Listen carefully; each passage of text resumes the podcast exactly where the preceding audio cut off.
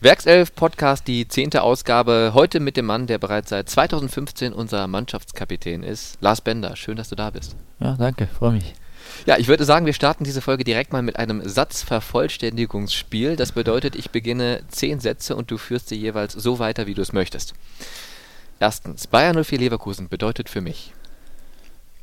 Sowas wie die zweite Heimat. Ähm, ja, ich bin mittlerweile so lange im, im Verein, weil ich mich ja, immer wohlgefühlt habe, mich hier entwickeln konnte und mir vor allen Dingen auch in, in schweren, schwierigen Phasen äh, ja, den Rücken gestärkt hat und mich wieder aufgerichtet hat. Und ja, ich bin jeden Tag dankbar, ähm, wenn ich hier für, für Bayer auflaufen darf. Mein Lieblingsplatz in Leverkusen ist? Ja, tatsächlich der Trainingsplatz, das ist klar. Aber mittlerweile auf, auf die Jahre gesehen bin ich, bin ich schon wirklich rumgekommen und ähm, ja, Leverkusen ist nicht immer das, was man, was man von außen von der Stadt halten könnte. Da gibt es nichts, da stehen nur ein paar Schornsteine, sondern äh, es gibt wirklich schöne Ecken in, in Leverkusen. Ähm, ja, und ich habe mir sogar teilweise schon mal, schon mal Häuser in Schlebusch angeschaut. Das war sehr, sehr schön, aber hat dann irgendwie nicht gepasst mit den Familien. Aber das ist ein anderes Thema. Ähm, es gibt Leverkusen wirklich schöne, schöne Orte und es lohnt sich, lohnt sich äh, ja, Leverkusen mal über Wochenende zu besuchen. Ein Spiel von uns und die Stadt ein bisschen näher kennenlernen. Und am Rhein ein bisschen schlendern. Ja, das, das, da kann ich mich erinnern, das war in meiner allerersten Woche so. Ähm, das war meine Vorstellung hier und da bin ich mit dem Team von Bayern 4 TV zur, zur Werft am Rhein runter, runtergefahren, oder Wacht am Rhein. Und ähm, ja, so, so habe ich, hab ich Leverkusen kennengelernt, tatsächlich am Rhein, ja.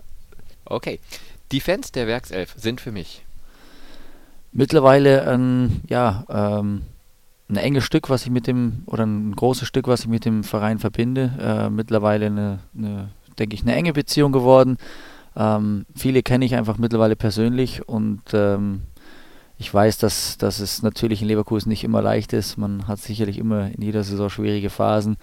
Aber ich habe auch mittlerweile gemerkt, dass die Jungs wirklich mit dem Herzen dabei sind und äh, trotz alledem, auch wenn es mal unruhiger wird, hinter uns stehen.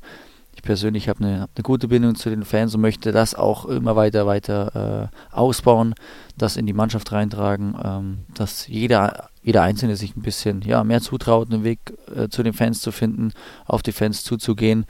Ich glaube, davon kann der ganze Verein profitieren, wenn man hier einfach ja alle am, am gleichen Strang ziehen und ja auch so eine gewisse Bindung da ist. Trotz schwierigem Saisonstart in der Bundesliga wird es noch eine gute Saison, denn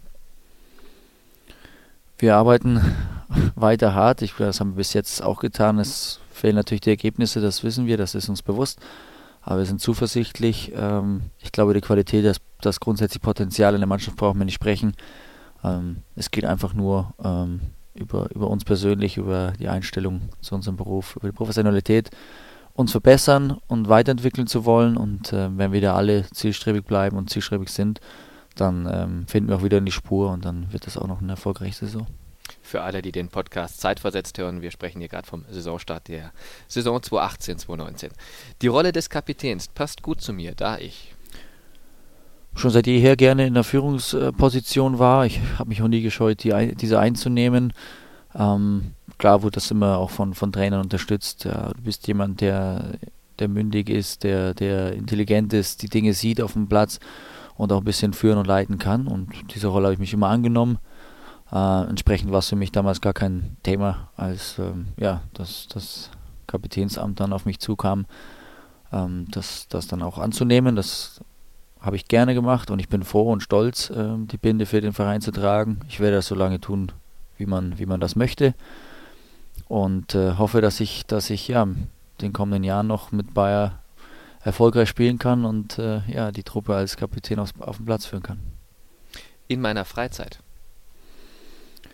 Habe ich leider äh, ja zu wenig das Leben genossen, muss ich sagen. Ich bin zwar noch ein junger Mensch, aber ich weiß, dass der Fußball für mich natürlich immer an, an Stelle Nummer eins war. Ähm, leider oft dann doch ein bisschen zu, zu häufig und zu gravierend. Hätte ähm, rückblickend, äh, glaube ich, hätte ich auch das eine oder andere Mal ein bisschen mehr aufs Leben schauen dürfen, mehr auf die Menschen um mich herum schauen dürfen. Ähm, ich war da immer viel zu, viel zu engstirnig und verbissen.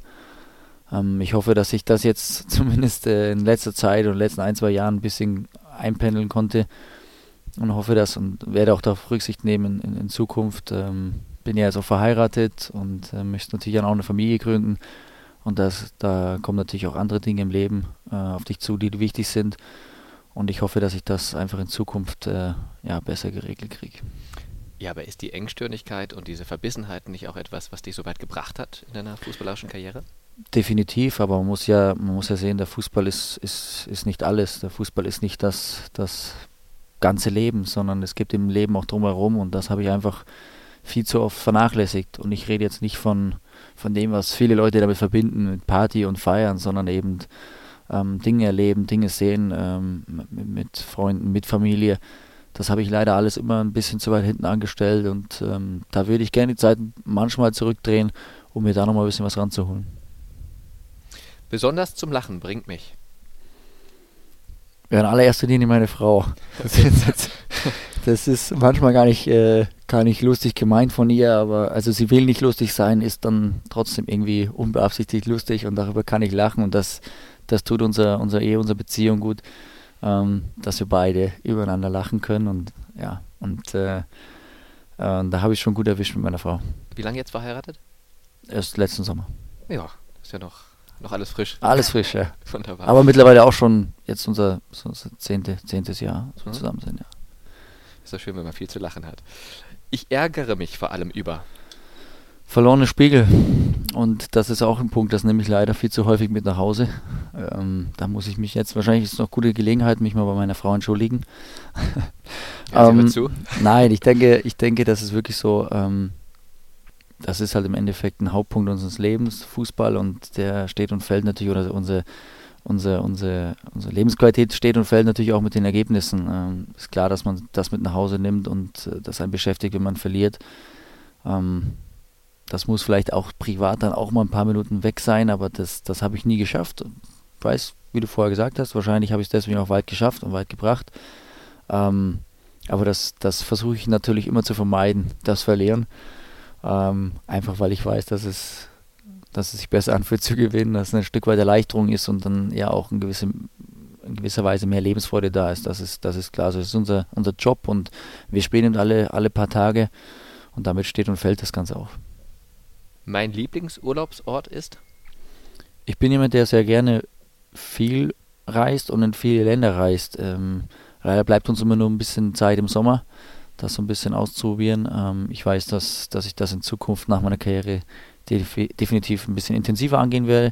Bin aber neugierig und freue mich immer wieder auf neue Abenteuer. Ähm, und deswegen ja, habe ich, hab ich keine Skrupel davor, viele, viele Länder der Welt zu bereisen, ähm, Menschen kennenzulernen ähm, Mentalitäten kennenzulernen und äh, ja, freue ich mich drauf. Ich wollte gerade sagen, nach der Karriere bleibt hier noch viel, viel Zeit für den Besuch vieler schöner Länder. Mit meinem Bruder Sven zusammen in der Bundesliga und dann noch im selben Team spielen zu können, bedeutet für mich. Ja, das ist natürlich für uns das Allergrößte und für mich persönlich auch. Ähm, wir sind sehr dankbar, dass wir überhaupt äh, so weit gekommen sind, dass, dass es nicht nur einer, sondern beide in diesem Bereich geschafft haben, ist äh, ja kann man eigentlich nicht in Worte fassen. Unser großes Ziel war es natürlich, äh, irgendwann nochmal zusammenzuspielen. Unser, unser Start in die, in die Profikarriere begann auch zusammen. Wir wollten irgendwann nochmal zusammenkommen. Das ist uns, das ist uns gelungen und ähm, ich habe das aber nie, nie forciert, um ja, mit ihm persönlich zu spielen, sondern ich glaube, ich glaube für den Verein war es auch wichtig, äh, den Spieler zu bekommen, weil der Spieler uns tatsächlich weiterhilft von seiner Erfahrung, von seiner Qualität und auch von seiner Persönlichkeit. Und ja, bin froh, dass es so ist und wir hoffen natürlich und wollen dabei dazu beitragen, dass wir, dass wir erfolgreich spielen und ähm, möchten natürlich auch möglichst viele mitziehen mit unserer Haltung und Einstellung und dem, was man uns immer sagt, unsere, unsere, unsere Mentalität anstecken, um ja, äh, mit den Jungs einfach Erfolge zu feiern. Okay, danke. Dann würde ich sagen, ein bisschen haben wir schon über dich erfahren, ein bisschen mehr. Und alles weitere folgt dann in den kommenden Minuten in dieser Podcast-Folge. Aber jetzt kommen wir erstmal zu den Zahlen, Daten, Fakten. Geboren bist du am 27. April 1989 in Rosenheim zusammen mit Bruder Sven, der ja seit 2017, du hast gerade gesagt, auch bei uns hier im Verein ist und ihr seid eineigige Zwillinge. Du selber bist schon seit 2009 hier bei Bayern 04, hast bis heute, wenn ich richtig nachgezählt habe, 213 Spiele für die Werkself absolviert und dabei 19 Tore erzielt. Deine Profikarriere begonnen hast du allerdings 2006 bei bei deiner Station vor Leverkusen bei 1860 München und in der Jugend hast du ebenfalls für 1860 gespielt und für die Spielvereinigung Unterhaching und mit dem Fußballspielen begonnen hast du allerdings 1993 mit vier Jahren damals beim TSV Brandenburg. Welche sportlichen Ambitionen hattest du denn damals während deiner fußballerischen Anfänge? Ja, ich glaube die gleichen wie, wie jeder Profi oder jeder, der später mal oben rauskommt. Mit vier, fünf Jahren schon? Da hatten wir die gleichen Ambitionen Okay. wie diese Spieler. Genauso wie die Spieler, die heute in der Kreisklasse spielen. Ja. Du hast keine Ambition, sondern du spielst rein, weil es dir gefällt und es Spaß Okay. macht. Das waren unsere Ambitionen. Und ähm, dass das mal zum Beruf werden würde oder dass man das zum Beruf machen kann, dass man damit Geld verdienen kann, dass man damit irgendwo ja im Fernsehen gesehen wird, das war uns damals ja nicht be bewusst und das ist dir auch lange Zeit nicht bewusst, sondern das spielst du rein wegen der Freude, rein wegen dem Spaß. Da muss man auch ehrlich sein, der bleibt dann in den, in den dazukommenden Jahren oder darauffolgenden Jahren auch manchmal auf der Strecke. Da muss man ehrlich sein. Ähm, den wünscht man sich manchmal ein bisschen mehr zurück. Ähm, aber wie ich gesagt habe, es ist, Fußball ist eben dann auch ein Ergebnissport und steht und fällt mit den Ergebnissen und da wird dir der Spaß leider manchmal genommen. Dann aber auch zu Recht. Ähm, das ist eben so in dem Geschäft. Hm. War es denn immer der Fußball oder hast du früher als Kind, Jugendlicher auch verschiedene Sportarten ausprobiert? Ja, ich sag mal so, wir waren, wir waren begabt in vielen, vielen Ballsportarten, aber äh, es war eigentlich immer zu 100% der Fußball. Ähm, ja, da ist man dann irgendwie davon, oder das mitbekommen dass man da, dass man das auch zum Beruf machen kann, dass man später eben auch da spielen kann, wo diese Stars alle rumlaufen, ähm, war das immer unser großes Ziel. Und wenn man uns gefragt hat, was, was wollen wir später mal werden, haben wir immer geantwortet, ja, Fußballprofi. Es gab gar keinen Plan B. Also es gab nicht so, dass wir gesagt ja, das könnte uns interessieren, wenn das mit dem Fußball nicht klappen würde. Ähm, diese Option gab es für uns gar nicht. Wann wurde denn aus nur Spaß plötzlich so ein bisschen ernst auch? Ja, du fährst ja dann irgendwann äh, eben nicht mehr mit dem, mit dem Fahrrad zum, zum Bolzplatz nebenan, sondern ähm, wirst dann mit dem Auto 60, 70 Kilometer zu einem größeren Verein gebracht zum Trainieren und merkst dann, dass jedes Jahr eben, eben Leute quasi aussortiert werden, neu dazukommen und du musst dich jedes Jahr äh, beweisen, du musst in der Mannschaft bleiben, äh, an jedem Wochenende, in jedem Turnier ähm, und dann versuchen wieder in die nächste höhere Altersgruppe zu kommen oder übernommen zu werden. Ähm, und so geht das ja dann quasi eigentlich schon, bei uns war das ab der E-Jugend. Und das re registrierst du dann ja auch, dass du dich durchsetzen musst, sonst bleibst du auf der Strecke, fällst durch und bist halt wieder da, wo du herkommst Hm. oder hergekommen bist. Und ähm, von dem her merkst du das dann einfach schon im, im Jugendalter recht früh, dass es da wirklich um mehr geht und größeres geht und dass du dich das durchsetzen musst und eigentlich keine Zeit und keine, ja, oder Zeit verlieren kannst und keine Zeit hast, äh, irgendwo mal Larifari zu machen. Wie kam es, dass ihr dann immer dran geblieben seid? War es dieser intrinsische Ehrgeiz, diese intrinsische Motivation oder auch mal ein bisschen von außen gesteuert, indem zum Beispiel der Vater sagte, komm, bleib dran, auch wenn es mal weniger Spaß macht, ihr habt so viel Talent, da wird was draus, das müsst ihr jetzt einfach mal mit durchziehen. Ja, unser Vater hat uns natürlich immer, immer äh, motiviert und äh, auch härter motiviert.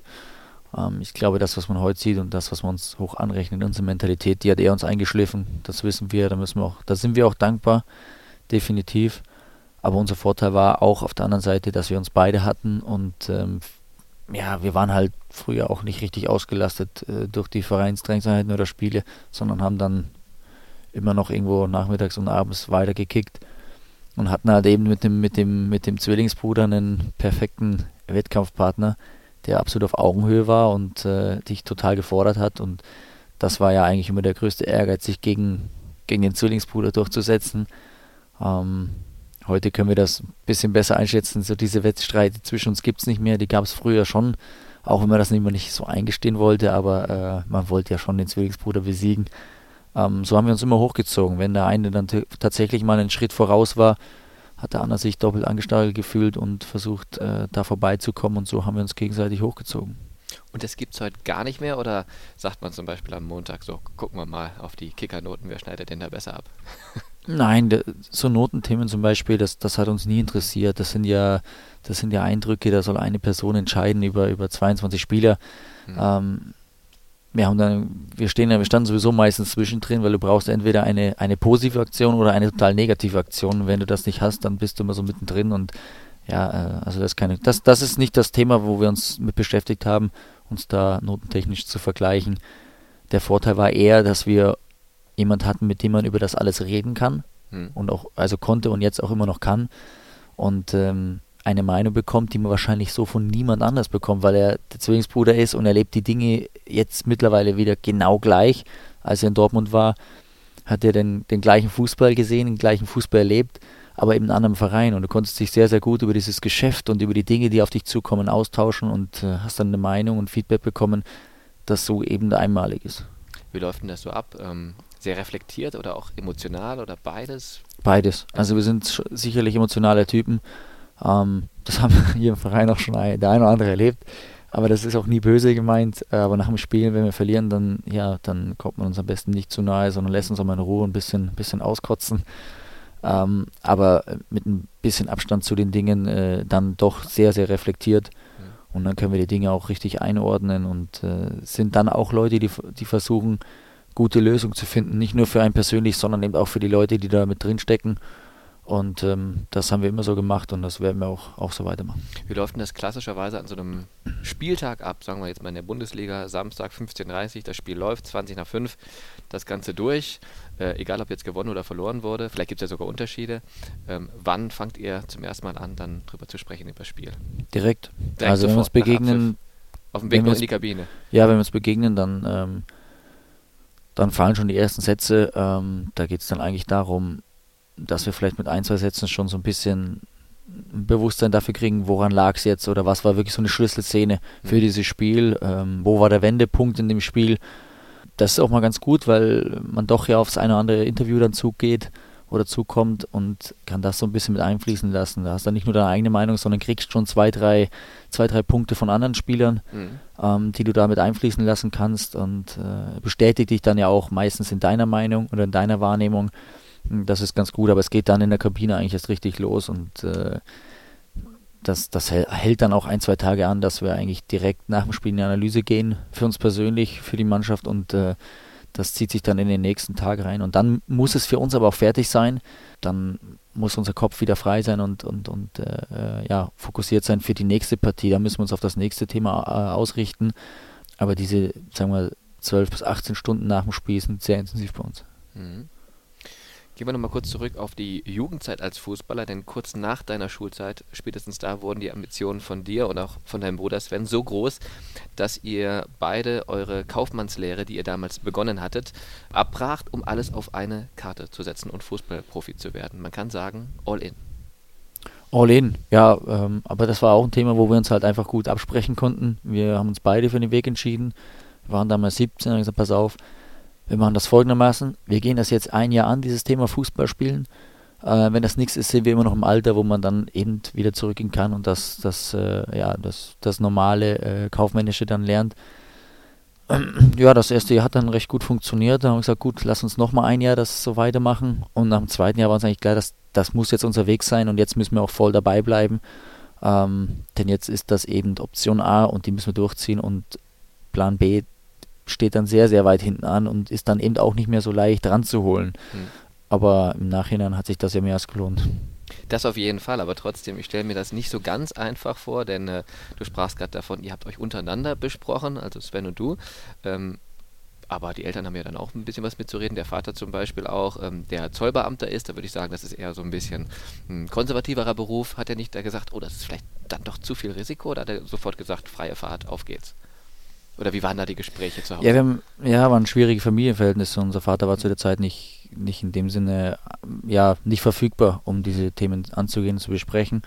Ähm, deswegen, wir haben halt früh gelernt, die Dinge selber zu regeln und äh, in den Griff zu bekommen, Entscheidungen zu tragen und zu treffen. Und das, glaube ich, ist bisher die größte Lehre in unserem Leben, dass wir ähm, gesagt haben, es spielt keine Rolle, ob eine Entscheidung richtig oder falsch ist, sondern dass man eine Entscheidung trifft und mit 100% Überzeugung dahinter steht seit du mit dem Fußballspiel begonnen hast, 1993 bis 2009, spieltest du jeden Tag, also 16 Jahre lang mit deinem Bruder in einer Mannschaft, egal ob bei Brandenburg oder Haching 1860. Wenn gewechselt wurde, dann immer zusammen und dann 2009 wechselst du nach Leverkusen und dein Bruder zu Borussia Dortmund. Die fußballerische Trennung, die große. Wie war das für dich? Ja, es war ja auch eine private Trennung in dem Sinne, weil wir ja wirklich immer, immer zusammen waren, rund um die Uhr. Mhm. Genau, WG gehabt hat zuvor noch, ne? Genau. Ähm, ja, man hat so da einfach, einfach fußballerisch nahegelegt, uns zu trennen, weil wir uns dann zu ähnlich waren. Ähm, das konnten wir nachvollziehen. Wir fanden es aber wichtiger, uns zu trennen, um uns ähm, als individuelle Persönlichkeiten zu entfalten und zu entwickeln. Und ähm, glaube ich, das ist auch tatsächlich das, was dann am, am allergrößten passiert ist oder am allermeisten eingetreten ist, dass wir uns beide von der Persönlichkeit her entwickeln konnten, so wie wir das im Endeffekt auch wollten und so wie es dann auch ja, sein musste und ähm, konnten uns im Endeffekt auch, auch frei bewegen in unserem Verein. Klar konnte man sich immer absprechen, aber äh, ich musste hier mein Umfeld aufbauen und äh, ja, äh, eher eben in Dortmund. Und das ist uns beiden gut gelungen. Und heute, äh, ja, glaube ich, profitieren wir beide davon, dass wir beide gestandene Jungs sind, äh, mündige Jungs sind und ja, auch, glaube ich, ganz, ganz ordentliche Persönlichkeiten. Also es war ein erfolgreicher Schritt, das so zu tun. Hundertprozentig. Also klar, im Nachhinein weiß man ja, was richtig war oder Ja, was genau, falsch war. Und deswegen. entsprechend äh, jetzt sowieso, klar, muss man sagen, absolut richtig. Und äh, wir haben uns da ja auch damals nicht gegen gewehrt und gesagt, das, das kommt zwangsläufig auf uns zu. Mhm. Also ihr habt gar nicht auch da groß Anstalten gemacht, versucht, einen gemeinsamen Wechsel hinzubekommen, zum Beispiel beide nach Dortmund oder beide nach Leverkusen. Ja, ich sollte ursprünglich erst ein Jahr später nach Leverkusen gehen. Das ging ja dann doch schon ein Jahr, ein Jahr früher. Ähm, war aber auch ganz gut für uns beide, Mhm. äh, weil mein Bruder eben in Dortmund schon feststand. Ich hätte erst ein Jahr, also ich hätte noch ein Jahr in München bleiben sollen und dann erst nach Leverkusen äh, gehen. Und im, im Endeffekt war das ja für uns beide dann gut, weil sagen wir, die Distanz zwischen Leverkusen und Dortmund ist ja dann auch etwas geringer als, als München-Dortmund. Äh, von dem her kam uns das dann auch nochmal entgegen, äh, dass es doch schon in diesem Sommer damals 2009 gepasst hat. Äh, so haben wir zwar in unterschiedlichen Vereinen äh, äh, gespielt, aber man konnte sich trotzdem noch regelmäßig sehen. Und wie war das dann 2017 für dich, als wenn nach Leverkusen wechselte? Fühlte sich das Fußballspielen dann an sich für dich wieder anders an oder, oder, oder besser an oder ist das völlig egal gewesen? Was ist Fußball? Das, ja, das Fußballspiel an sich eigentlich, eigentlich gar nicht so. Es fühlte sich nur mit ihm vertraut an. Mhm. Und das war einfach so ein witziges Ding. Ich meine, das war früher in der Jugend und hin in den Profibereich war das einfach immer so ein, so ein gefühlt blindes Verständnis. Und das ist halt dann doch noch ein bisschen da gewesen. Mhm. Das ist ganz witzig, wenn man sich dann irgendwie so erinnert fühlt. Sagt, ja, irgendwie, ja, es ist nie weg gewesen. Das gab's ja schon mal. nie weggegangen. Ja. Und äh, das war eigentlich eine lustige Erkenntnis. Und ansonsten hat sich der Fußball nicht verändert. Äh, bist du immer noch davon abhängig, dass eine ganze Mannschaft funktioniert. Aber privat war es vor allem ein tolles Wiedersehen, weil ihr sagtet, okay, diese äh, vielen Jahre, das waren ja dann auch äh, acht Jahre, die ihr da in unterschiedlichen Vereinen gespielt habt, die haben gereicht, um sich dann individuell weiterzuentwickeln. Jetzt können wir wieder auch ein bisschen mehr aufeinander hängen, sag ich jetzt mal, positiv gemeint. Ja, wir hängen heute nicht mehr so intensiv aufeinander wie früher. Also haben wir doch unsere Familien und. Ja, aber äh, Trainingsplatz, Trainingslager, Klar, Spiele und so weiter. klar, aber ähm, ich bin einfach froh, dass man, dass man mit ihm einen Spieler gewonnen hat, der, der mir hier auch helfen kann. In eine Führungsrolle schlüpft, äh, Verantwortung übernimmt und äh, versucht auch jeden Tag im Endeffekt das vorzuleben, ähm, was er auch von jüngeren Spielern erwartet, den Dinge mitzugeben und zu korrigieren. Und das, was für uns eben früher wichtig war, als wir junge Spieler waren, das versuchen wir eben heute auch ähm, ja, genauso zu leben und den Jungs mitzugeben und ähm, ja, sehen das halt auch als un- unsere Aufgabe. Und ich glaube, der Verein hat einen, hat einen tollen Spieler verpflichtet und es ist schön, dass das geklappt hat. Und ja, jetzt bleibt unser Ziel hier einfach nochmal ja, die nächsten zwei, drei Jahre richtig Gas zu geben und schauen, dass wir hier ja, dann am Ende auch erfolgreich sind. Wie viele Worte hast du damals mitreden können, kurz vorm Wechsel? da kannst du im Endeffekt gar nichts mitreden. Das Mhm. ist ja nicht, das ist ja nicht, nicht dein Thema und dafür bist du auch nicht verantwortlich. Ähm, ich glaube, das Einzige, was ich wirklich gesagt habe, ist äh, auf Nachfrage, ob, ob das wirklich auch im, also ob Sven wirklich Interesse hätte, das zu machen. Ich gesagt, ja, also ich, ich werde ihn ansprechen. Und er hat mir signalisiert, wenn, wenn das, wenn Leverkusen ihn haben möchte, dann, dann äh, würde er das auch tun. Ja. Wenn, das, wenn es einen Weg gibt, dann würde er das machen. Er hat zu der Zeit ja auch dann in Dortmund ein bisschen Schwierigkeiten gehabt, dann nicht mehr so regelmäßig gespielt. Er hat gesagt, die, die Adressen in, in Deutschland, die für ihn in Frage kommen, sind natürlich auch nicht so viele und ähm, dazu gehört aber der Bayer Leverkusen und hat gesagt, wenn das, wenn das ein Thema werden sollte, dann ja, dann sollen sie den Schritt wagen und äh, er versucht das auch dann äh, zu regeln. Ja. Mhm. Schließen wir das Thema ab. Kommen wir ganz kurz nochmal äh, auf euch zu sprechen als Typen in der Mannschaft. Du sagtest, sowohl du als auch dein Bruder, ihr geht voran, ihr macht auch mal Ansprachen und äh, lebt das vor, was entsprechend auch ihr erwartet, was die jungen Spieler dann umsetzen sollen. Wie kann man sich das vorstellen? Jetzt zum Beispiel bei dir. Ähm, nach dem Spiel, vor dem Spiel, während der Trainingsarbeit. Wie, wie läuft das jetzt gerade mit den Jungen? Zum Beispiel mit, nehmen wir jetzt mal Kai Havertz oder da gibt es ja auch noch viele andere. Ähm, nimmst du die mal zur Seite, kommen die mal zu dir und wollen einen Tipp haben oder wie läuft sowas? Ja, es ist eher, dass man sich die zur, Zeit, zur Seite nimmt oder auch im, im Training schon mal ein bisschen packt, ähm, dass man einfach ein bisschen Feedback gibt. Das, was ich mir früher auch gewünscht habe, was, was einige Spieler eben getan haben, wo ich mich entwickeln konnte, das versuche ich heute nach, ja, so eben wie ich es auch gelernt habe oder gelernt bekommen habe, umzusetzen, weiterzugeben. Ähm, und hoffe, dass ich den einen oder anderen damit auch ja, so berühren kann, dass er das dann später auch so versuchen kann, Klar ist es ist nicht immer nur äh, Samthandschuh, sondern nee, ich werde auch mal ein bisschen aggressiver und packe mal ein bisschen zu. Aber ich glaube, das ist auch wichtig. Wir haben sicherlich nochmal eine, eine andere Schule äh, erlebt, als es heute der Fall ist. Ähm, aber eben, das ist auch eine andere Zeit, da muss man sich auch drauf einlassen und einstellen, das ist auch klar. Ähm, aber ich versuche, wo, wo, wo es geht, zu helfen. Ähm, versuche auch einen Eindruck von jedem Einzelnen immer zu bekommen, wie er gerade drauf. Es gibt ja auch äh, Spieler, die wirken dann nicht ganz so, so gut drauf, lustig, euphorisch. Es kann aber, muss aber nicht unmittelbar mit dem Fußball zusammenhängen, sondern dann fragt man den schon mal nach, passt alles daheim oder wie, wie sieht es denn aus? Äh, Gibt es irgendwas? Belastet dich irgendwas? Also du, du achtest auf sehr, sehr viele Dinge. Ähm, diese Kommunikation sieht eigentlich nie gleich aus. Ist bei jedem Spieler anders und äh, ja auch in jeder Situation eben anders. Man, man, versucht sich da immer so ein bisschen, bisschen äh, wie ich gesagt habe, anzupassen. Immer sagen, ja, jetzt, jetzt muss ich immer anders agieren. Es soll aber auch nie irgendwie, soll sich aber nie abnutzen, auch nicht überladen, sondern ja, es gehört schon Gespür dazu. Ich weiß, das werde ich wahrscheinlich auch nie zu 100% richtig machen, aber ich versuche mich da einfach, äh, ja, so, so wie es noch, also nach bestem Gewissen irgendwo, irgendwo zu handeln und äh, zu kommunizieren. Und ich glaube, mit den Jungs habe ich auch, ja, zu 100% ein gutes Verhältnis. Und die wissen all das, was ich tue und was auch mal ein bisschen kritischer ist, steht nie irgendwo menschlich zwischen uns. Es geht wirklich nur um die Sache, dass wir am Ende da äh, am Wochenende äh, Tore machen, äh, ein Spiel gewinnen und feiern können. Das gemeinsame Ziel. Das ist es. Ja, aber das klingt schon sehr umfassend auch. Also viele stellen sich ja diese Kapitänsaufgabe unterschiedlich vor, aber tatsächlich auch so individuell, auch über private Dinge und vor allem auch unterschiedlich mit dem jeweiligen Spielertyp entsprechend äh, zu kommunizieren. Das sind ja fast schon ja, Trainerskills, kann man sagen. Also ja etwas, was zum Repertoire eines Trainers gehört, die Spieler so zu erreichen, dass sie ihre bestmögliche Leistung abrufen können und vor allem auch den Kopf dafür frei haben. Ja, aber wenn man jetzt mal die letzten Jahre be betrachtet, ähm, war, war es eben nicht immer nur positiv, sondern es waren eben auch negative Phasen da und ich bin der Typ Mensch, der sagt, ja, in dem, in dem, in dem, wenn es positiv läuft, dann brauchst du eigentlich keinen Kapitän. Wenn es richtig gut läuft, brauchst du keinen Führungsspieler, keinen Kapitän, weil das kann dann jeder. Entscheidend ist, äh, wer du bist und was du machst, wenn du, wenn es eben schlecht läuft. Und äh, ich glaube, da brauchen die Jungs eben dann auch die richtige Unterstützung, die richtigen Spieler an ihrer Seite. Und das haben wir immer versucht zu sein und das werden wir auch immer versuchen zu sein.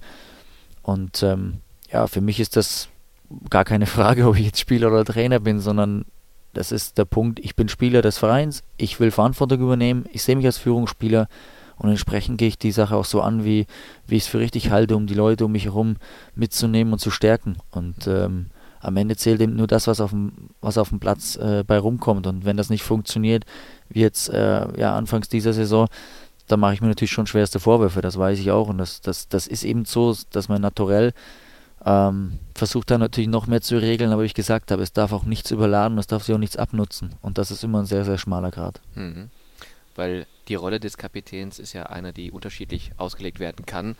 Ähm, und das wird wahrscheinlich auch so praktiziert. Also ich glaube, Kapitäne anderer Vereine machen es dann vielleicht nicht ganz so intensiv, ohne es zu wissen oder interpretieren diese Rolle anders. Ähm, das, für mich klingt das schon sehr intensiv und sehr engagiert auch und ähm, ja, finde ich großartig. Authentisch muss es halt bleiben. Wir hm. sind nicht, wir sind alle, alle irgendwie unterschiedlich.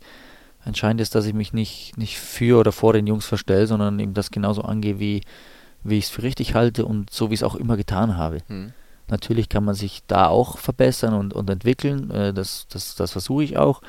Aber äh, sie sollen jetzt nicht einen Lars Bender äh, im, im Februar so erleben und im März einen völlig anderen. Das, äh, damit macht sich ja unglaubwürdig. Absolut. Dein Bruder ist ein ähnlicher Typ, sagtest du. Deswegen mal die Frage, in welchen Punkten unterscheidet ihr euch denn am meisten? Das ist immer schwer zu, zu beantworten. Weil Gemeinsamkeiten-. Das müssen eigentlich andere, andere Leute beantworten, Ja. die, die uns beide sehr gut kennen, die das von außen betrachten können. Äh, für die ist das sicherlich einfacher. Für uns ist das, ist das schwer zu beantworten, ähm, weil wir die Frage dann nachher gar nicht stellen. Mhm. Ähm, wo sind wir gleich? Wo, wo sind Unterschiede? Sondern wir Stichwort- gehen ja die Dinge so an, wie wir es eben für richtig halten. Ja. Und wenn ich was angehe, dann merke ich, oh ja, ich habe da Rückendeckung, der sieht das eigentlich genauso. Da sind wenig unterschiedliche Meinungen. Hm. Ja, dann versuchen wir es mal. Musikgeschmack? Ja, eher so die rockige Schiene. Also, ja, Beide? zum Spiel, zum Spiel äh, geht es dann eher so in die metallige Richtung. Okay. Da muss man sich schon ein bisschen, wie soll ich sagen, das, das Blut zum Kochen bringen. Ja, okay. Gut. Sven auch? Die gleiche Ja, Playlist? absolut. Ja. Ja, die gleiche Playlist. Man, Also ich das ihr habt geht einfach nur in so eine Musikrichtung vom Spiel mal so. Ja. Klar hören wir es auch mal ganz normal, ein bisschen, bisschen, bisschen poppig, auch Pop, aber äh, es darf eben auch schon mal ein bisschen härter werden. Ja. Okay, verstehe. Nee, aber ihr habt ja auch in einer WG zusammen gewohnt, da ist das ja wahrscheinlich auch Thema, ne? Was wird jetzt gespielt, was wird jetzt geguckt? Klare Regelung, wer, wer zuerst kommt, mal zuerst. Ne? Okay, gut. Und der andere muss das dann akzeptieren. Das ist Genau. so. Ja, wunderbar. Als Spielertyp wahrscheinlich ähnlich schwierig zu fragen. Oder gibt es da irgendwie mal Ansprachen vom Trainer? Hör mal, äh, Sven, du machst es anders als Lars, deswegen stellen wir jetzt so und so auf. Nein, überhaupt nicht. Ich meine, klar, er spielt jetzt hier eh den Innenverteidiger, ich den, ich den Sechser Hm. äh, oder um, unter Umständen mal rechts hinten. Ähm, ich, da sind definitiv Unterschiede, sonst, sonst würde der Trainer uns ja so nicht aufstellen. Du hast ja im Endeffekt immer elf verschiedene Typen, die willst du ja auch haben. Ja, ich glaube, es sind viele Parallelen da, es sind aber eben auch ein paar Unterschiede da und deswegen ähm, finden wir beide unseren Platz und ja, alles gut. Wo spielst du am liebsten? Ja, Mittelfeld, rechts hinten spielt für mich wirklich keine Rolle. Ähm, für mich ist immer nur entscheidend, und das habe ich immer betont, und das kann man mir auch glauben, wenn ich spiele, versuche ich einfach bestmöglich zu spielen, ähm, perfekt zu spielen. Und dann spielt es für mich keine Rolle, ob im Mittelfeld oder rechts hinten oder links hinten oder in der Spitze. Äh, entscheidend ist, dass wenn ich spiele, versuche einen Beitrag zu leisten, dass wir ja das Ding gewinnen. Aber gibt es da nicht irgendwie mal so eine Überlegung oder so ein Gefühl, das man dann entwickelt im Sinne von, auf der Position fühle ich mich dann vielleicht noch einen Ticken wohler, weil ich das Spiel dann anders lesen kann, anders sehe, anders mitgestalten kann? Als Sechser hat man ja dann schon auch nochmal andere Aufgaben, zum Beispiel als Außen. Ja, die hat man definitiv. Die hat man auf jeden Fall, aber ich meine, du machst auf jeder Position ja nicht nur gute Spiele, du Mhm. machst eben ja auch schlechte Spiele und die verschaffen dir sowieso immer ein bisschen schlechteres Gefühl. Also von dem her, äh, du wirst nie eine ganze Saison erleben, wo du dich jedes Mal super wohl fühlst, sondern du bist natürlich immer auch mal am Nachdenken und manchmal denkst, ah, jetzt im Moment passt es nicht so, da muss wieder ein bisschen mehr kommen. Äh, und entsprechend ist das von der Position auch unabhängig. Äh, es ist eigentlich, äh, gibt dir das beste Gefühl, gibt es dir immer, wenn du gut spielst, du gewinnst äh, und ja, du hast eine gute Stimmung in der Mannschaft, im Verein, äh, bei den Fans, das trägt dich ja auch. Und äh, genauso kann das auch hemmen, wenn das eben mal nicht ganz so gut läuft. Hm. Okay. Wir sprachen jetzt gerade über Parallelen, Musikgeschmack, ähm, Spielpositionen auf dem Feld. Anderes Thema, wie war das mit Mädels früher? Gab's Überhaupt kein Problem, da kamen wir uns nie in die Quere. Das war wirklich ast, astrein geregelt. Weil ich habe mal gelesen, du hattest irgendwie so das mehr so das Fable für dunkelhaarige Frauen und Sven mehr für blonde oder ist das auch Klischee? Ja, das sind ja, das sind ja die, das sind ja schnelle Geschichten gewesen. Genauso haben wir ja immer, äh, haben wir ein Fable für Currywurst gehabt, obwohl wir, wer das weiß, in Bayern gibt es ja kaum Currywurst, also von dem her, Ja. Ja, wo, Ja. Soll, wo soll das Fable herkommen? Da gehst du einmal in Köln eine Currywurst essen und schon wird ein Thema draus gemacht. Also das ist alles Quatsch und das ist mit den Haarfarben genauso gewesen. Aber wo du gerade drüber sprichst, äh, was, was isst du lieber, Weißwurst oder Currywurst? Weißwurst natürlich, also komme ich nicht drum rum, vor allen Dingen, äh, weil, ja, oder wenn es das passende Getränk dazu gibt. Mhm. Oktoberfestbesuche stehen immer noch auf dem Plan, wenn es irgendwie einrechnen lässt oder ist es einfach nicht mehr machbar? Ah, die Spielplan, letzten Jahre, letzten Jahre gar nicht. Hm. Gar nicht. Äh, muss ich ehrlich gestehen. Ist auch mitten in den Spielplan rein. Ähm, ähm, Das passt nur, bis jetzt haben wir noch 60 nicht in München gespielt zur Oktoberfestzeit, Ja. äh, dass sich das dann lohnen würde. Äh, nee, das haben wir die letzten Jahre überhaupt nicht hingekriegt und äh, ich glaube, dafür ist später auch noch Zeit. Also vermisst du jetzt nicht allzu doll, du weißt, das kannst du auch nach der Karriere noch machen. Ja, vor allen Dingen ist das, ist das München Oktoberfest ja dann auch schon extrem touristisch. Das ist dann sowieso nicht unser Ding. Äh, wir haben es dann lieber ein bisschen Stück weit kleiner und gemütlicher. Ähm, ja, sagen wir mal, diese, diese kleineren Feste, wo vielleicht nur ein oder zwei Bierzelte stehen, die tun es auch. Hm. Und du belächelst das dann immer so ein bisschen so, wenn du das dann siehst, wie, die, wie der FC Bayern oder 60 München oder Haching dann komplett in Tracht dann immer entsprechend dann dort teilnehmen oder gehört das einfach dazu? Das gehört dazu. Wir haben ja auch bei 60 gespielt, äh, da stand der Besuch, Besuch, auf der Wiesen auch immer an. Hm. Ähm, ja, hat jeder seine Lederhosen bekommen, jeder, jeder ausgestattet, äh, dass man auch ein anständiges Bild abgibt. Das war auch, das war richtig spaßig und war sicherlich eine geile Aktion. Ähm, ja, das gehört in München auch dazu. Also es muss auch so sein und ich finde das auch gut und deswegen, wenn man das sieht, das, das muss man nicht belächeln, sondern ich finde das eigentlich ganz charmant. Okay. Machen wir noch ein weiteres Thema auf und zwar, genau wie dein Bruder, hast du auch in der Nationalmannschaft gespielt und zwar von der U17 bis zur A-Nationalmannschaft, also man kann sagen, fast alle Stationen durchlaufen. Hast für die A-Nationalmannschaft 19 Spiele absolviert. Insgesamt darf man sagen, finde ich, ähm, war die Zeit in der Nationalmannschaft eine sehr erfolgreiche für dich mit einigen Titeln und Auszeichnungen. Mit der U19 wurdest du Europameister 2008, bekamst bei diesem Turnier den Golden Player Award, genau wie dein Bruder Sven, was übrigens ja auch einmalig ist, dass zwei Spieler bei einem Turnier den größten Award praktisch für den individuellen Spieler bekommen. Ähm, bei den Olympischen Spielen 2016 wurdest du mit der Mannschaft Zweiter. Was war, würdest du sagen, rückblickend das schönste Erlebnis während deiner Nationalmannschaftszeit? Die Olympiade. Die Olympiade. Definitiv, ja. Dann aber auch wegen des Drumherums, weil man da hört, man hört so vieles, die, die Atmosphäre, die Sportler, der Austausch mit genau. den verschiedenen Nationen. Genau. Erzähl gerne mal selber. Ah ja, also das, was wir da erlebt haben, das, das erlebt man ja so als, als normaler Fußballer eh nicht und äh, äh, Sportler aus allen anderen äh, Bereichen ja, trainieren und arbeiten ja auch darauf hin, da einmal teilzunehmen. Das merkt man eben äh, da drüben. Ähm, da geht es wirklich nur um diesen, dieses, dieses olympische Ding, äh, auch für viele eben nur dieses einmal dabei sein. Das merkt man dort überall, das spürt man.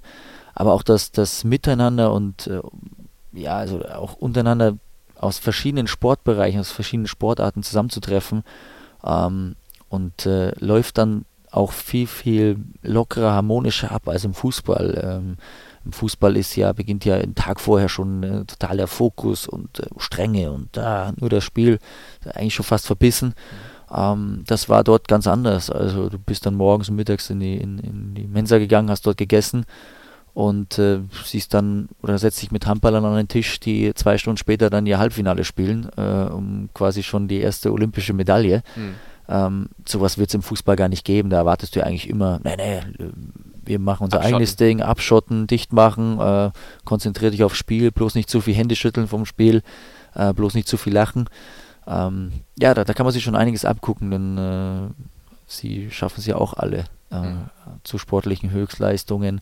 Aber es war einfach eine geile Atmosphäre, es war super zu sehen. Das olympische Dorf, da kommst du ja so eigentlich nie rein, das mal mitzunehmen. Und ähm, das Turnier an sich für uns ja auch noch dann total erfolgreich äh, mit dem Finale im Maracanã gegen Brasilien, mhm. im Elfmeterschießen zwar verloren, aber ich denke mal, wenn man sich so eine Geschichte vorher irgendwie so zusammenschreibt, dann, dann kannst du eigentlich nicht besser schreiben. Ähm, ja, und auch, auch die Reaktion nach dem Spiel. Äh, wir sind ja so aus, aus dem Fußball getrimmt, dass wir eher sagen, wir bedanken uns bei unseren Fans und gehen dann in die Kabine. Ähm, Horst Rubisch hat uns noch den Hinweis gegeben, geht bitte eine Ehrenrunde und bedankt euch bei den brasilianischen Fans. War vorher eigentlich so ein, ja, wie soll ich sagen, eine gewisse Distanz da, wegen der Vorgeschichte mhm. 7-1 äh, der A-Nationalmannschaft damals. Äh, die wollten uns ja eigentlich in dem Spiel auseinanderbauen. Ja. Äh, das war ja eigentlich das große Ziel. Und auf Zuruf von Horst Rubisch sind wir dann tatsächlich die Ehrenrunde gegangen, die Fans erst gepfiffen und irgendwann ging das so über in den Applaus und Standing Ovation und haben sich bedankt, weil wir auch ein gutes Spiel abgeliefert haben. Mhm. Und das war ein total geiler Moment. Also da kriegst du, obwohl du irgendwo traurig bist, dass es dann doch nur Silber ist und nicht Gold, kriegst du in so einem Moment dann Gänsehaut und sagst, ja, und genau das ist es, was es eigentlich ausmacht. Und ähm, da geht es dann nicht um die große Werbung, um die große Kohle oder irgendwas, sondern da ging es wirklich nur um diese, diese Sache um dieses sportliche Großereignis und die Zuschauer waren einfach auch froh, dass sie daran teilnehmen durften und das hat uns extrem viel bedeutet. Mhm. Ja, das klingt nach einem Moment, den man sich tatsächlich nicht ja, vorher irgendwie ausmalen kann, nach was ganz, ganz Besonderem. Gibt es da noch andere besondere Momente? Du sprachst gerade von den Handballern, mit denen du am Tisch saßt, vielleicht mal mit Usain Bolt irgendwie in Kontakt gekommen oder? Nee, nee, das nicht, das nicht. Du siehst natürlich sehr, sehr viele rumlaufen, mit jedem kommst du dann auch nicht in Kontakt. Es sind natürlich auch viele Athleten dann schon in der, in der Vorbereitung, in der, in der Halle und machen da ihre, ihre Sachen. Da will man sie natürlich auch nicht stören, aber es war lustig zu sehen, dass eben alle aus allen Bereichen und egal ob vor, nach äh, oder während eines, eines Wettkampfs irgendwie zusammenkommen und man trifft sich dann an, man spricht kurz. Ja, war eigentlich, war wirklich, war wirklich äh, äh ganz besonders und äh, sicherlich rein sportlich gesehen das Bedeutendste für uns. Hm. Weil du sagtest gerade, die sind dann tatsächlich nicht so abgeschottet, sondern ganz anders im Umgang mit der Vorbereitung auf einen Wettkampf, auf ein Spiel. Zum Beispiel von Usain Bolt habe ich gelesen, dass er irgendwie zwei Stunden vor seinem vor seiner Goldmedaille bei Olympia, ich weiß nicht, ich glaube 100 Meter Distanz oder 200, ähm, noch irgendwie so ein neuner Chicken McNugget mal kurz weggehauen hat oder so. Völlig normal, ganz entspannt und dann läuft er halt das Ding und gewinnt Gold. Also auch das ja komplett aus einer anderen Sportdimension, wenn man es mal im Fußball vergleicht. Definitiv. Ja, der, der wird jetzt sagen, es waren ja nur Nuggets im Endeffekt. Ja. Äh, kommt einer um die Ecke und sagt, wieso denn Nuggets? Das kann ja nicht sein. Er könnte ja als Gegenargument bringen, ja, ich hätte auch 20 essen können, vielleicht wäre es dann nicht gut gegangen. Ja. Ich meine, man findet ja immer solche Dinge mhm. und äh, klar ist, dass eine gewisse Professionalität dazugehört und die muss man auch einfordern. Ähm, ist völlig klar. Aber manchmal geht das eben auch schon ein bisschen zu weit. Ähm, ich habe das an mir selber gemerkt, ich war immer viel zu verbissen, aber das einerseits, weil ich vom Naturell so bin, andererseits eben, weil man das ja auch immer ein Stück weit verlangt hat. Und das raubt dir natürlich dann schon auch ein bisschen Lebensqualität, das mhm. muss man schon ehrlich sagen. Ähm, vielleicht hätte ich im einen oder anderen Moment nicht ganz so verbissen sein sollen. Ähm, vielleicht hätte ich mich dann auch nicht immer, immer verletzt in der Vergangenheit. Andererseits hat mich mein, mein Wille und meine Einstellung dann ja auch immer wieder zurückgebracht und äh, deswegen bin ich heute sehr, sehr dankbar, dass ich, dass ich noch kicken kann, dass ich noch, noch immer auf dem Niveau dabei bin. Ähm, und ja, freue mich auch auf die, auf die kommenden Jahre noch. Ein bisschen was sollte ja noch im Tank drin sein. Ja, 100 Prozent. Da gehen wir doch alle schwer von aus. Ähm, aber ich finde es ganz interessant, wie du das gerade beschrieben hast, dass bei den anderen Sportarten es zum Teil ein viel lockerer Umgang ist. Nicht dieses extrem strenge Abschotten und immer auch Tage vorher schon. Das heißt, du als Fußballer, du könntest damit leben, wenn man das so ein bisschen aufweichen würde? Ja, aber es funktioniert ja nicht. Die Aufmerksamkeit ist eine ganz andere. Äh, der Fokus, der auf dem, auf dem, auf dem Fußball liegt, ist ein ganz anderer. Ähm, du musst damit rechnen, alles, was du machst, äh, wird, wird gesehen und wird bewertet. Hm. Und es gibt ja nicht immer nur Fürsprecher, sondern es gibt immer welche, die dann mit dem Finger zeigen und sagen, ja, da, da liegt es nämlich, da liegt der Hund begraben, deswegen haben die verloren. Mhm. Ähm, und entsprechend äh, bist du eigentlich nur bedacht, irgendwelche Fehler zu vermeiden, irgendwelche, ja, äh, äh, Fehltritte oder Eskapaden zu vermeiden. Das ist, das, das ist auch richtig so. Aber gewisse Dinge sind halt auch einfach menschlich und normal und äh, ich glaube, man, man darf auch nicht immer alles zu, zu verpissen sehen und zu hoch hängen, äh, sondern muss auch verstehen, es sind alles, alles junge Leute, junge Menschen. Ähm, und im Herzen glaube ich, glaube ich, ist jeder, jeder ein guter Mensch und äh, wir haben auch gute Jungs bei uns und äh, man sollte nicht immer, immer nur schlechte in die Jungs sehen. Mhm. Ich frage deshalb, weil bei anderen Sportarten funktioniert das tatsächlich. Wenn man sich mal die deutsche Eishockeyliga anguckt, ähm, da werden die Spieler, die kommen vom Eis, werden interviewt, gehen fünf Minuten später wieder drauf. Oder beim Basketball. Sprechen dann zwischendurch auch nochmal irgendwie in die Kamera, sagen ein, zwei Sätze, kurze Interviews. Das stört die überhaupt nicht. Ähm, Jetzt gibt es in der dritten Liga mittlerweile die Super Flash-Interview zum Teil. Das heißt, dass äh, Spieler auf dem Weg in die Kabine kurz äh, anhalten, noch zwei Fragen gestellt bekommen, die beantworten, dann in die Kabine gehen und am Ende wahrscheinlich trotzdem das Spiel gewinnen. Also man kann das schon machen. Ähm kann man, aber die Frage ist ja, ob man auch immer zu allem irgendeinen Kommentar braucht und irgendeinen braucht, der da seinen Senf dazu gibt. Äh, das ist ja die nächste Frage, wo, wo übersättigst du ja? Also mhm. äh, also ich muss ganz ehrlich sagen, kann man machen, muss jetzt aber eine Halbzeit nichts sagen, weil wenn mir die Krawatte wirklich zu eng geschnürt wurde und äh, ich auf 180 bin, dann möchte ich nicht von Mikro treten, äh, mhm. weil äh, ich glaube, dass da, da, wäre mir persönlich und wahrscheinlich allen anderen nicht geholfen. Dann gibt es am nächsten Tag Post vom DFB. Richtig. okay, das wollen wir ja auch nicht. Ja, kommen wir jetzt vom Schönsten und zwar Olympia zum schlimmsten Nationalmannschaftserlebnis. Und zwar, ich nehme es jetzt einmal mal vorweg, zur Muskelsehnenverletzung im rechten oberen Oberschenkel, der dafür verantwortlich war, dass du nicht mit zur WM 2014 nach Brasilien fahren konntest. Wärst du verletzungsfrei geblieben, wärst du heute Weltmeister. Kann man das so einfach sagen? Nein, das tue ich nicht. Es entwickelt sich auch immer eine andere Konstellation mit jedem, äh, der Teil einer Mannschaft ist. Ähm, vielleicht hätte es mir gar nicht geklappt. Darüber, äh, ja, mache ich mir auch keine Gedanken. Für mich war viel ärgerlicher, ähm, dass das so im Endeffekt so das, das Einleitende war, ja, wo ich über zwei, zweieinhalb Jahre immer wieder verletzt war.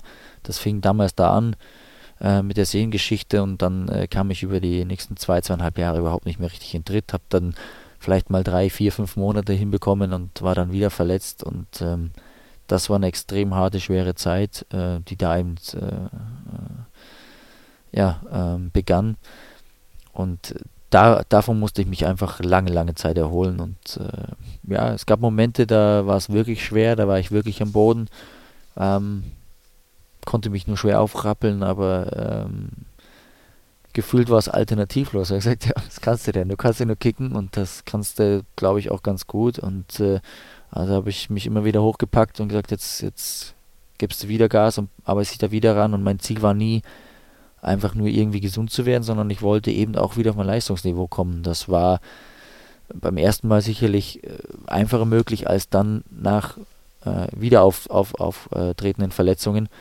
Äh, weil wenn du es immer wieder am Bogen ge gedroschen wirst, äh, ist das dann auch nicht mehr so einfach aufzustehen. Ähm, ja, du suchst natürlich dann schon Leute, die dich da ein bisschen auffangen und suchst dir auch Energiequellen, wo du wieder, wieder Energie ziehen kannst.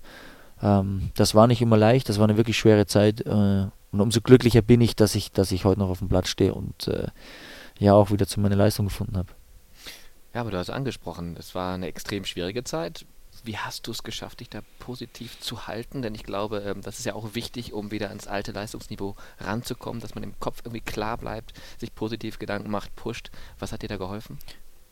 Ja, das ist der Punkt, der, glaube ich, noch viel zu häufig und viel zu stark vernachlässigt wird. Ähm, man geht davon aus, dass wenn man etwas fliegt, dass der dann in der Zeit, in der man oder die man irgendwo prognostiziert, die vielleicht in Büchern steht, ja, sechs bis acht Wochen oder drei bis vier Monate, äh, dass der dann wieder fit ist. Ähm, was kaum berücksichtigt wird, ist dein, dein, dein mentaler Zustand, deine Psyche. Ähm, dem Zustand, mit dem du dann wieder auf den Platz kehrst, sagen wir, kann aus medizinischer Sicht, kann man dir grünes Licht geben, das hält, du kannst auf dem Platz, du kannst spielen, vielleicht bist du vom Kopf noch gar nicht so weit. Und ich hatte mich an einigen Punkten auch vom Kopf her noch nicht so weit gefühlt.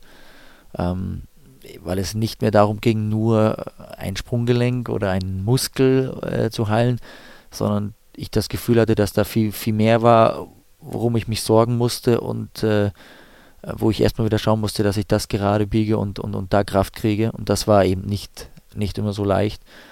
Ähm, ganz wichtig ist natürlich dein Umfeld. Also du brauchst äh, ein stabiles Umfeld und äh, ja, Menschen, die es gut mit dir meinen und die dir dann auch das Gefühl geben, es, es geht nicht um den Fußball, sondern es geht halt um andere Dinge.